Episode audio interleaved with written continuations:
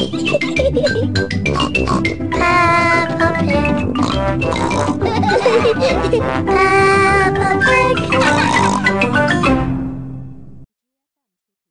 is almost time for bed.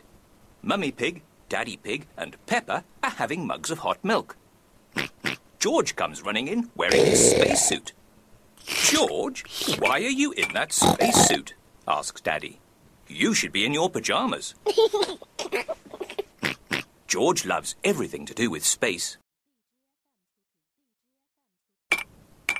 Oh dear, George is trying to drink through his helmet, George, cries Peppa. take your space helmet off to drink your milk. Peppa takes George's helmet off. That's better. It's bedtime, little ones, calls Daddy Pig. Peppa and George are tucked up in bed. George likes to listen to his space mobile. Not space again. Sighs Peppa. It's boring. Space isn't boring, Peppa.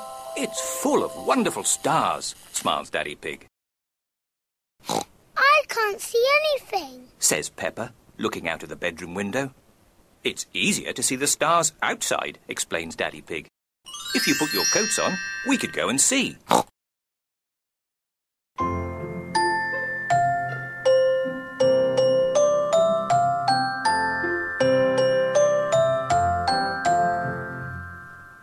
That one is the North Star, says Daddy Pig.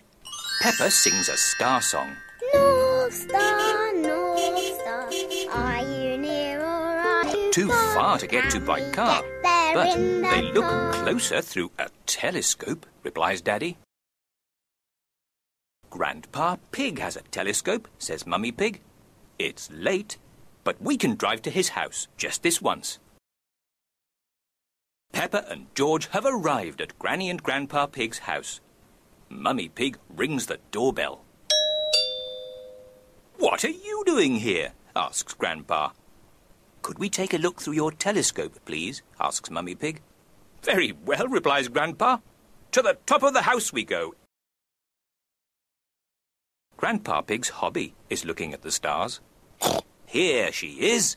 Old Bess, says Grandpa Pig. Wow! Gasps Peppa, seeing the telescope. Who's for the first look? asks Grandpa. Me, me, me! Shouts Peppa,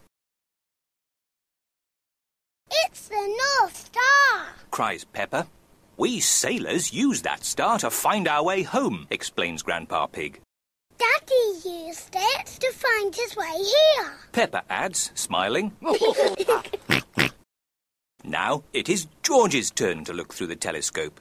He can see a planet with rings, What else is in the sky? asks Peppa. George can see the planet Saturn, says Grandpa. What is Saturn like? Cries Peppa. Saturn has rings made of rock and ice, and it is very, very cold, says hmm. Grandpa Pig. We could build a snowman. Cries Peppa. Quick, look, Peppa, gasps Grandpa. It's a shooting star. You have to make a oh. wish.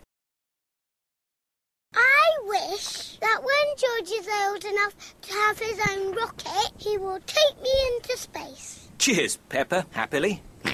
Grunts George. Everyone laughs.